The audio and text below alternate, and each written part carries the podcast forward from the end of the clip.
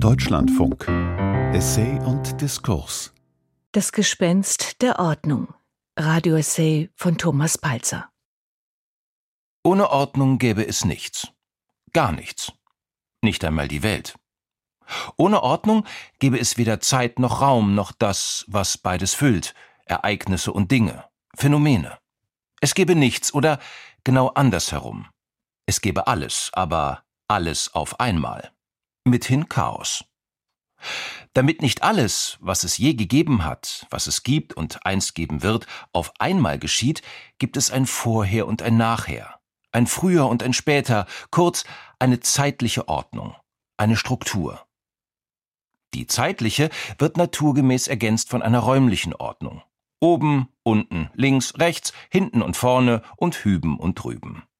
Und diese beiden physikalischen Ordnungen finden durch gedankliche oder mentale Ordnungen Ergänzung, etwa wenn man zwischen Qualität und Quantität unterscheidet.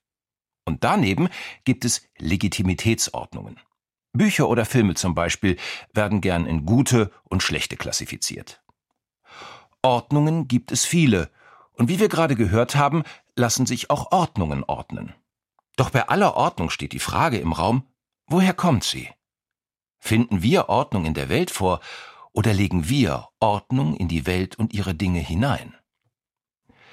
Die Griechen nannten Ordnung Kosmos, was die Römer später mit Ordo übersetzten, wovon sich wiederum das deutsche Ordnung ableitet.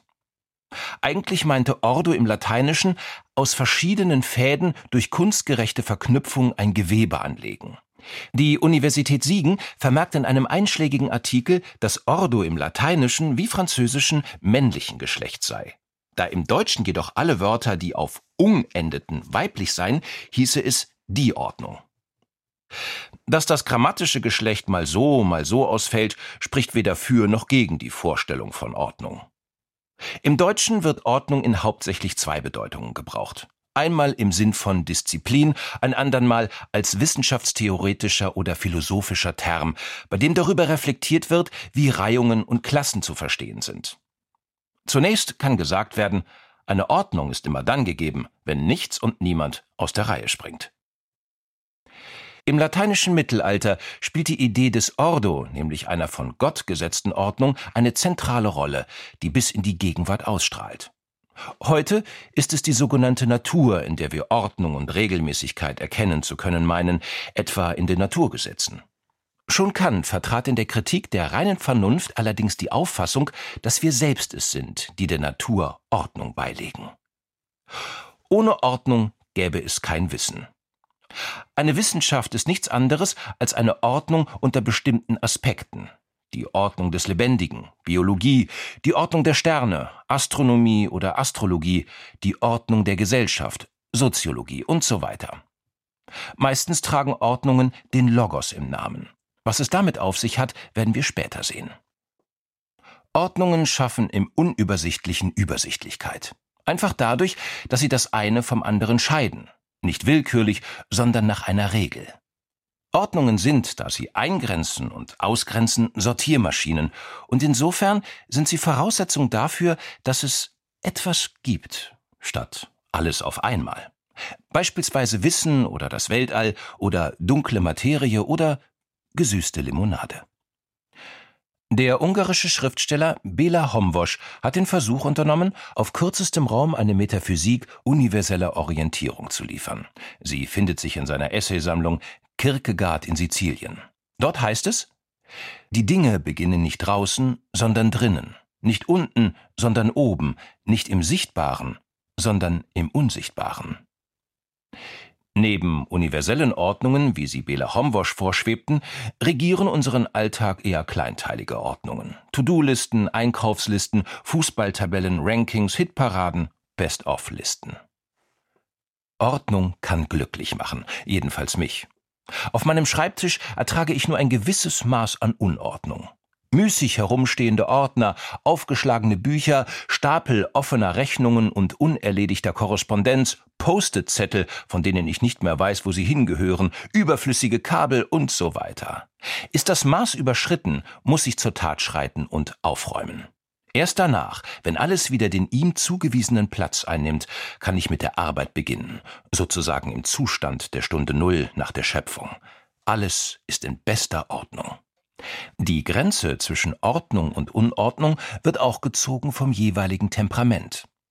Ein Grad an Ordnung, mit dem die eine bequem klarkommt, ist für den anderen eine Herausforderung bzw. Zumutung. Es gibt schöpferische Unordnung und Unordnung in einem Ausmaß, bei dem man die Waffen streckt, weil nichts mehr geht. Ordnung bedarf der Ausgewogenheit mit ihrem genauen Gegenteil, sonst kippt sie entweder um in Pedanterie oder die Unordnung wird unbehebbar. Die Grenze ist fließend und manchmal, bei Menschen wie mir, die zwar keine ausgesprochenen Ordnungsfanatiker sind, aber doch solche, die Ordnung lieben, schwer zu bestimmen. Man könnte sagen, dass jede Ordnung ein gewisses Maß an Ungenauigkeit oder Unordnung benötigt, um noch atmen zu können und nicht zu einem erdbebensicheren Granitblock zu erstarren. Das Problem der Ordnungsregeln ist, dass ihr Wesen kolonialisierende Züge trägt. Regeln tendieren dazu, nach und nach alles zu verregeln und zu verriegeln. Paradox gesagt, neigt Regelmäßigkeit zur Maßlosigkeit. Sie breitet sich gewissermaßen ungefragt immer weiter aus. Aber jede Regelhaftigkeit bedarf zwingend des Ungeregelten, nicht nur aus logischen Gründen, sondern vor allem, weil sonst ein Bürokratiemonster geboren und genährt wird, wie es für die Berliner Republik geradezu sprichwörtlich geworden ist, obwohl da ja längst nicht alles in Ordnung ist. Ordnung, sagt der Volksmund, sei das halbe Leben. Dem pflichte ich gewiss bei, Ordnung erlaubt Übersicht und Orientierung und ja, auch so etwas Zwiespältiges wie Kontrolle verleiht die Fähigkeit, ganz schnell Stellen zu identifizieren, die unordentlich sind. Ordnungshüter stehen deshalb immer auch ein wenig unter Beobachtung, unter, wenn man so will, Gegenkontrolle, müssen sogar, um die ungerechtfertigte jede Spontanität und jeden Regelbruch exkludierende Totalkontrolle zu verhindern, misstrauisch beäugt werden und werden es. Vertrauen ist gut, Kontrolle ist besser, soll Lenin gesagt haben, womit er ungewollt die Krankheit benannt hat, die jeder luftundurchlässigen Ordnung zum Verhängnis wird. Wir leben in einer binären Ordnung, geprägt von Oppositionen wie hell und dunkel, oben und unten, Mann und Frau, Zivilisation und Wildnis, Sein und Seiendem, Ordnung und Unordnung. Die binäre Ordnung scheint uns auf den ersten Blick das Natürlichste der Welt zu sein, doch wenn wir genauer hinsehen, löst sie sich auf. Statt Tag, Nacht finden wir Morgen- und Abenddämmerung, Phasen des Zwielichts, entdecken wir das Licht des Sommers und das des Herbstes, das Kreidige des Winters und das Diffuse an nebligen Tagen und vieles mehr. Die kulturellen Ordnungssysteme indigener Völker unterscheiden sich oft erheblich von denen, die die Europäer eingeübt haben. Gleichzeitig wird ein binäres Schema wie das von Mann-Frau universell in allen Kulturen anerkannt. Das steht im Westen freilich seit einiger Zeit zur Debatte, wo gemäß dem Konzept des Protestantismus das Innere gegen das Äußere ausgespielt wird. Das Konzept von Innen-Außen, das beim Cisgender zum Tragen kommt, ist übrigens seinerseits binär. Neben der binären Ordnung existiert noch eine Reihe weiterer Ordnungssysteme. Numerische, alphabetische, chronologische, soziale, geografische. Es ist sogar so, dass man Ordnungssysteme jederzeit und nach Bedarf erfinden kann. Zum Beispiel können wir ab sofort alle Dinge um uns herum nach Farbe, nach vorhandenen Ecken, nach Größe oder Nützlichkeit oder danach ordnen, ob sie letzte Nacht in unserem Traum aufgetaucht sind. Es stellt sich die Frage, woher kommen all diese Ordnungen? Liegen sie im Verstand oder sind sie Teil der Welt, wenn auch rudimentär und nicht immer sofort ersichtlich? Zum Beispiel kann eine Ordnung, die uns zunächst binär erscheint, tatsächlich polar sein, also ein Gegensatz mit unendlich vielen Übergängen. Um aktuell zu reden. Identitätspolitik lehnt den Universalismus der Menschenrechte ab, und das nicht ganz zu Unrecht, denn dieser beruht letztlich auf der biblischen, mithin vom Judentum behaupteten Gottesebenbildlichkeit des Menschen. Auf der anderen Seite stünde ein radikaler Darwinismus oder ein kultureller Relativismus. Doch Kant hat darauf hingewiesen, dass die modernen Vorstellungen von Autonomie und Freiheit, Gleichheit und Menschenwürde nicht einfach so gegeben sind. Vielmehr den Bezug auf eine Instanz oder Ordnung jenseits aller Empirie zwingend voraussetzen. So verweist der Universalismus auf eine Ordnung jenseits der Welt, allerdings so, dass alle Ordnung in der Welt auf die außerhalb ihrer verweist, während Identitätspolitik Ordnung grundsätzlich für Menschen gemacht hält. Für sie liegt jede Ordnung aber nicht in der Welt, sondern nur im Menschen, in seinem Kopf. In dieser Haltung versteckt sich ein umgekehrter Platonismus. Denn es geht ihren Apologeten nicht mehr darum, aus der Höhle an das Licht der Aufklärung zu treten, sondern darum, alles Sichtbare und Gegebene als unzuverlässig zu verwerfen und die Wahrheit in den Falten des Bewusstseins, nämlich innen zu suchen. Denken lässt sich verstehen als Enthüllung einer Ordnung, die für das unmittelbare Erleben oder die Erfahrung zunächst unerkannt bleibt. Damit ist die Frage, ob Ordnung an sich existiert oder ob sie ein Produkt des Verstandes ist, freilich nicht geklärt. Absolut gilt diese Binarität ohnehin nicht. Es gibt beides. Natürliche und künstliche Ordnungen. Ordnungen, die wie männlich-weiblich von der Natur vorgegeben sind und Ordnungen, die zweifelsfrei von uns konstruiert sind. Es geht also bei dieser Frage um die Gewichtung, die freilich zur Asymmetrie neigt. Natürliche Ordnung erlaubt künstliche, Umgekehrt gilt das weniger. Glaubt man, alle Ordnung läge im Verstand, kann es keine natürliche geben. Einer Klärung näher kommt die Frage, ob Ordnung eine Angelegenheit der Natur oder des Verstandes ist, vielleicht wenn wir bedenken, dass der Mensch, also mithin Bewusstsein oder Verstand, ja Teil einer Ordnung ist, deren Erfindung oder Konstruktion zu Unrecht auf dem hauseigenen Konto verbucht wird. Weder haben wir uns selbst geschaffen, noch die Prinzipien unseres Denkens. Der Mathematiker und Philosoph Gottfried Wilhelm Leibniz hat im 17. Jahrhundert die Prinzipien des Denkens auf folgende Formel gebracht. Nihil est sine ratione. Nichts ist ohne Grund. Dieser Satz kann seinerseits nicht begründet werden. Er liegt einfach vor. Wie Äpfel, Sonnenuntergänge, Fische, der Satz von Pythagoras oder die Raumzeit. Er ist von dem, was wir meinen, fühlen und denken, völlig unabhängig. Und er benennt das Prinzip, auf dem alle denkbaren Ordnungssysteme beruhen. Er liefert also unserem Denken ein Fundament. Was keinen Grund hat, kann nicht sein. Diese Ordnung ist der Welt intrinsisch und, wenn man so will, angeboren. Dass alles, was es gibt, gab und geben wird, kausal begründet sein muss, ist die Bedingung der Möglichkeit, Welt zu ordnen. Ebenso muss das, was wir tun, grundsätzlich begründet werden. Wir müssen das Tun ja einordnen können. Und die Mannigfaltigkeit der Phänomene, mit denen uns die Welt konfrontiert, erfordert Ordnung, ansonsten wäre Orientierung gar nicht möglich. Jeder Straßenplan ist schon eine Ordnung, jede Nervatur eines Baumblatts.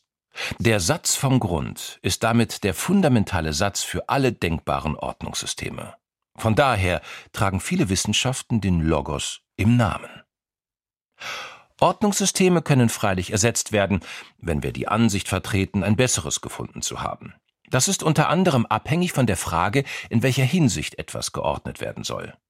Doch entgegen dem Anschein, dass Ordnung ganz offenbar von uns eingeführt werden kann, ersetzt und abgeschafft, liegt das Entscheidende in dem Faktum, dass wir Ordnung überhaupt entstehen lassen können, eine solche erschaffen können.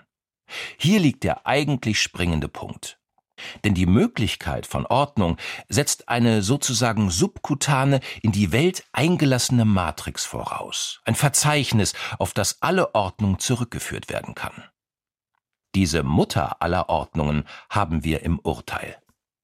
Jedes Leben beginnt mit einem Urteil. Genießbar, nicht genießbar. Damit wir unsere Umgebung aber beurteilen können, nämlich aufteilen in wahr und falsch, schön und hässlich, gut und böse, braucht es Eigenschaften, Ähnlichkeiten, Reihungen und Strukturen. Jeder Stein hat eine Maserung, jede Faser Struktur, alles hat Form und Gestalt. Damit es Regelmäßigkeiten geben kann, sind Formen und Gestalten unabdingbar.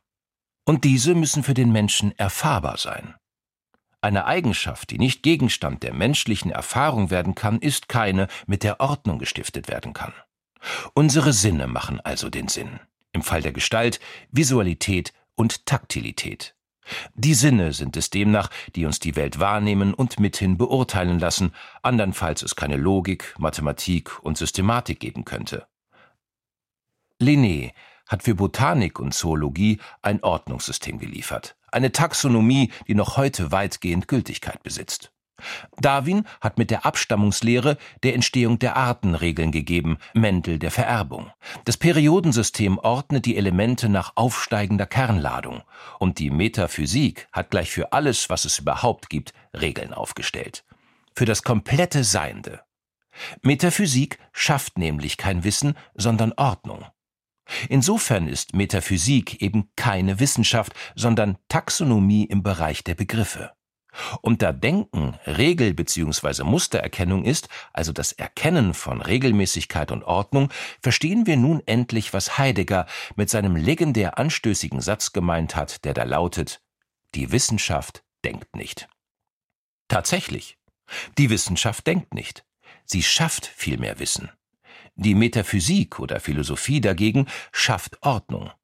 Sie beschäftigt sich mit der Frage, wie Ordnung geordnet und wie überhaupt möglich ist, beschäftigt sich folglich mit dem Sein des Seienden. Aristoteles hatte mit seiner Kategorienlehre dem Sein eine erste Ordnung gegeben.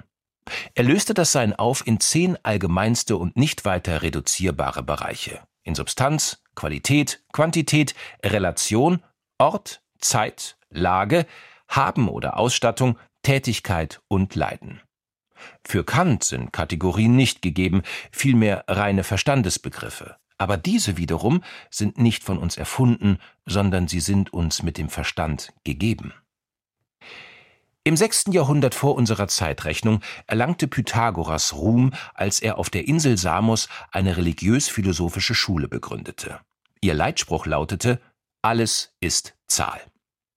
Die Pythagoreer beschäftigten sich, fanden sie nach strengen Regeln, endlich in den eingeweihten inneren Zirkel des Ordens mit Mathematik. Und aus dieser Beschäftigung heraus erwuchs die Erkenntnis, dass, wie der Philosoph Hermann Krings in Ordo schreibt, die Welt geordnet sein muss, ein geordnetes Ganzes ist, ein Kosmos. Wenn alles Seiende in seinem Sein eines ist, nämlich in sich ungeteilt, folglich von einer Ordnung, gleichzeitig aber als vereinzeltes, von anderem Seienden unterschieden, muss es zahlenförmig sein. Nach Pythagoras bestimmt die Zahl das Sein, mithin die Ordnung alles Seienden.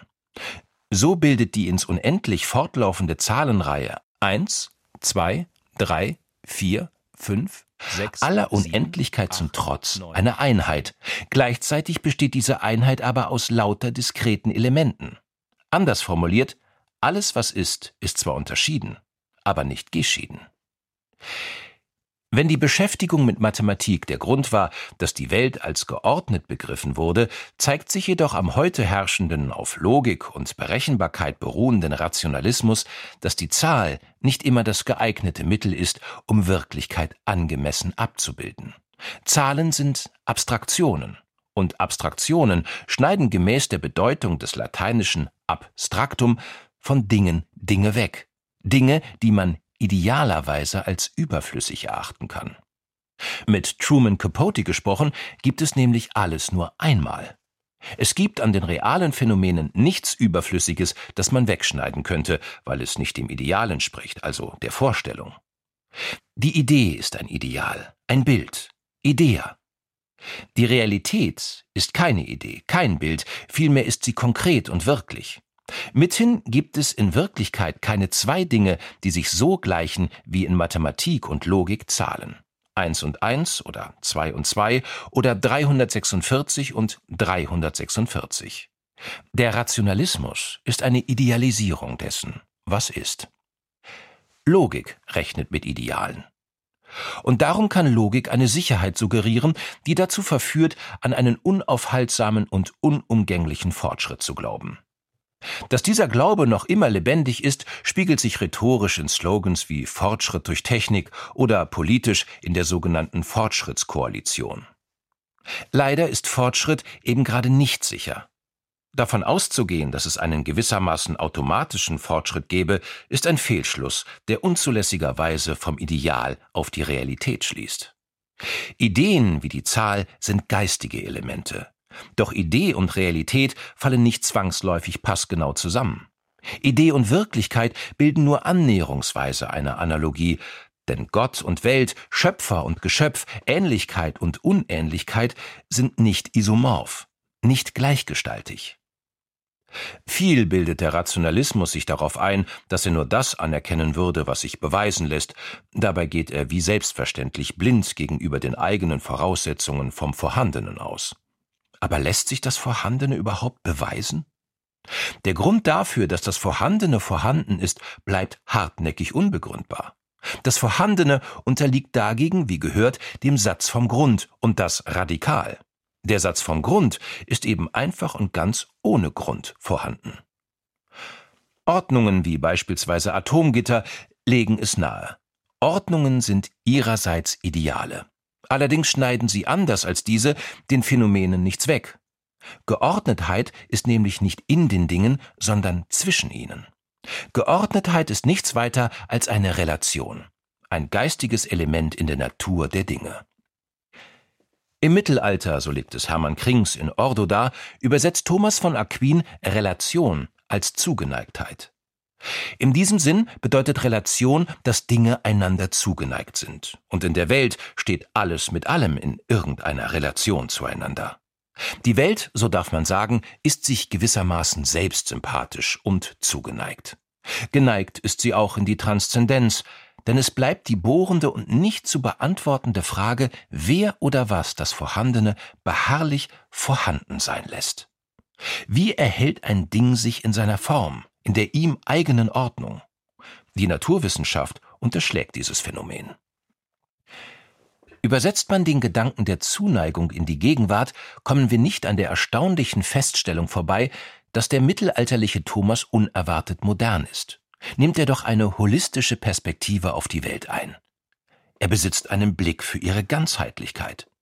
Denn genau von dem Umstand, dass Sein nicht in einer einzelnen Pflanze besteht, sondern nur im geordneten Zusammenspiel von Erde, Wasser und Sonne, wird ja sein Argument bestätigt, dass Ordnungen keinesfalls aus dem menschlichen Verstand stammen, vielmehr in der Natur vorgefunden werden, in seinem Fall im göttlichen Weltenplan. Kontraintuitiv könnte man im Geiste der Scholastik im Hinblick auf das Phänomen der Relation schlussfolgern, dass die Synthese der Analyse vorausgehen muss. Um den Ungarn Bela Homwosch diesbezüglich zu ergänzen, die Dinge beginnen als Ganzes. Sie fangen nicht an, indem sie sich nach und nach zusammensetzen. Bevor etwas analysiert werden kann, muss es nämlich gegeben sein. Skeptisch gegenüber manchen Schlussfolgerungen, die das Weltbild der Naturwissenschaft nahelegen, war nicht nur ein Naturforscher wie Goethe, wofür dessen berühmte Farbenlehre beredtes Zeugnis ablegt, sondern auch ein naturwissenschaftlich ausgebildeter Chemiker, Naturforscher und Literat wie Ernst Jünger. Sarkastisch formulierte dieser, die Naturwissenschaft könne zwar den Baum zerlegen, sie bekomme ihn nur hinterher nicht mehr zusammen. Auch die Zeit ist im physikalischen Universum eine Art gigantische Filmrolle, die man ohne Probleme vor- und zurückspulen kann, was mit der wirklichen, von uns erfahrenen Zeit nichts zu tun hat, nichts mit Geburt, Gedächtnis, Geschichte, Überlieferung, Tod. Wirklichkeit, können wir sagen, ist nicht vollständig formalisierbar, gewiss nicht von der Eineindeutigkeit der Zahlen. Um das Mindeste zu sagen, ist Wirklichkeit immer mehrdeutig unendlich fein schattiert, vielschichtig, weswegen Sprache und komplexe Grammatik Wirklichkeit besser darstellen kann. Festzuhalten bleibt, dass so etwas wie Mathematik überhaupt auf die Realität anwendbar ist, und zwar erfolgreich, setzt voraus, dass die Berechenbarkeit im Sinn von Korrespondenz und Repräsentation in der Welt selbst liegen muss und nicht im Verstand allein liegen kann. Gleichwohl ist Wirklichkeit keine geschlossene Ordnung, kein geschlossenes System, sondern transzendent und unberechenbar. Dass es in einer Welt, die restlos physikalischen Gesetzen unterworfen sein soll, Freiheit gibt, ist ein Widerspruch. Und keine Ordnung kann Widerspruch dulden.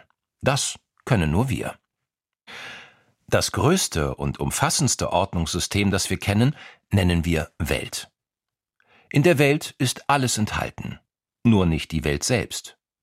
Denn da die Welt als Behälter all dessen, was sie enthält, nicht zu demselben Gegenstandsbereich gehört, zu dem alles gehört, was sie enthält, kann sie sich selbst nicht enthalten.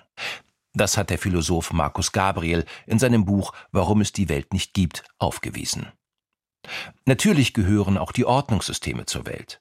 Ordnungssysteme repräsentieren Wirklichkeit gemäß einer Regel.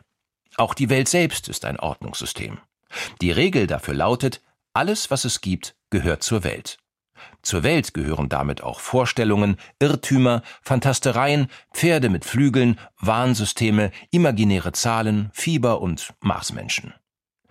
Der Kerngedanke der Scholastik bestand in der Annahme, dass in der Welt alles mit allem verkettet ist. Der Amerikaner Arthur Onken Lovejoy untersuchte in einem grandiosen philosophischen Essay diesen ehrwürdigen metaphysischen Gedanken von der großen Kette der Wesen und dröselte die Kette Glied für Glied auf. Der französische Philosoph Michel Foucault hat Lovejoys Befund in seinem Klassiker Die Ordnung der Dinge vertieft. Am Ende seines Buches heißt es, der Mensch sei wie ein Gesicht im Sand am Meeresufer. Schon nach der nächsten Welle ist es verschwunden. Bleibt, wenn der Mensch verschwunden ist, die Weltordnung ohne ihn zurück? Wie eine Art Gitter, das sich über alles Seiende legt? Wenn der Mensch verschwunden ist, gibt es auch keine Welt mehr. Also kommt die Ordnung doch mit uns in die Welt. Die Welt ist unsere Ordnung. Eine alte chinesische Enzyklopädie soll angeblich sämtliche zur Zeit der Verfasser bekannten Tiere unter folgendes Ordnungsschema gebracht haben. A. Tiere, die dem Kaiser gehören. B. Einbalsamierte Tiere. C. Gezähmte. D. Milchschweine. E. Sirenen. F. Fabeltiere. G. Herrenlose Hunde. H. In diese Gruppierung gehörende. I. Die sich wie Tolle gebärden. J die mit einem ganz feinen Pinsel aus Kamelhaar gezeichnet sind, K und so weiter, L, die den Wasserkrug zerbrochen haben, M, die von weitem wie Fliegen aussehen. Es wäre schwer, eine Taxonomie zu ersinnen, deren Inkonsistenz größer und komischer wäre als bei dieser hier. Diese Ordnung entspricht symbolisch ziemlich genau der, die der Welt inhärent ist. In der Welt geht es drunter und drüber. Der argentinische Dichter Jorge Luis Borges hat diesen Katalog mit feiner Ironie ersonnen, genauso wie alle literarischen Angaben dazu, dass der Katalog angeblich einer alten chinesischen Enzyklopädie entstamme und ferner, dass dieser den fabelhaften Titel Himmlischer Warenschatz wohltätiger Erkenntnis trage. Nichts davon stimmt. Und dennoch hat sich der französische Philosoph Michel Foucault 1966 in seinem epochalen Werk Die Ordnung der Dinge darauf bezogen.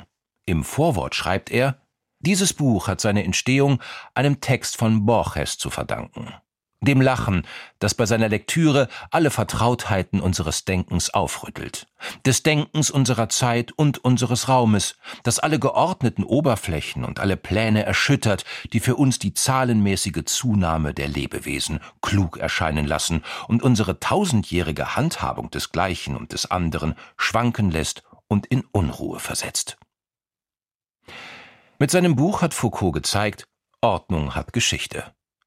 War im 16. Jahrhundert die Ordnung der Dinge durch Ähnlichkeiten und Verwandtschaften bestimmt, die der Reihe nach aufgefädelt werden konnten, wurde sie später nicht mehr in der natürlichen Verwandtschaft von zum Beispiel Sonnenblume und Sonnenbahn gesehen, sondern in der Möglichkeit zur Klassifikation. Damit war der Schritt zur Repräsentanz vollzogen, zur Wissenschaft der Zeichen. Alles spricht von der Zeitenwende, davon, dass die Weltordnung unordentlich geworden sei. Indes kann alles, was existiert, wiewohl unterschiedlich, untereinander verglichen werden, steht mithin immer in einem bestimmten Verhältnis. Aristoteles hat diesen Befund Analogia entes genannt, die Verhältnismäßigkeit des Seienden. Verhältnisse sind eine besondere Art von Gleichungen. Sie sind gleich viel Ordnungssysteme, allerdings gehören sie, sofern es sich um ordentliche Verhältnisse handelt, zu den geheimnisvollsten. Analogien besagen nämlich, dass Gleiches durch Gleiches erkannt werden kann. Baudelaire sagt dazu, die Einbildungskraft ist das wissenschaftlichste Vermögen des Menschen, weil sie allein die universale Analogie oder das, was eine mystische Religion die Korrespondenz nennt, begreift. Mit anderen Worten, Gott würfelt nicht. Das Gespenst der Ordnung. Radioessay von Thomas Palzer. Er sprach Jochen Langner. Technik Malte Wiegert. Regie Claudia Katanek. Redaktion Thorsten Janczek.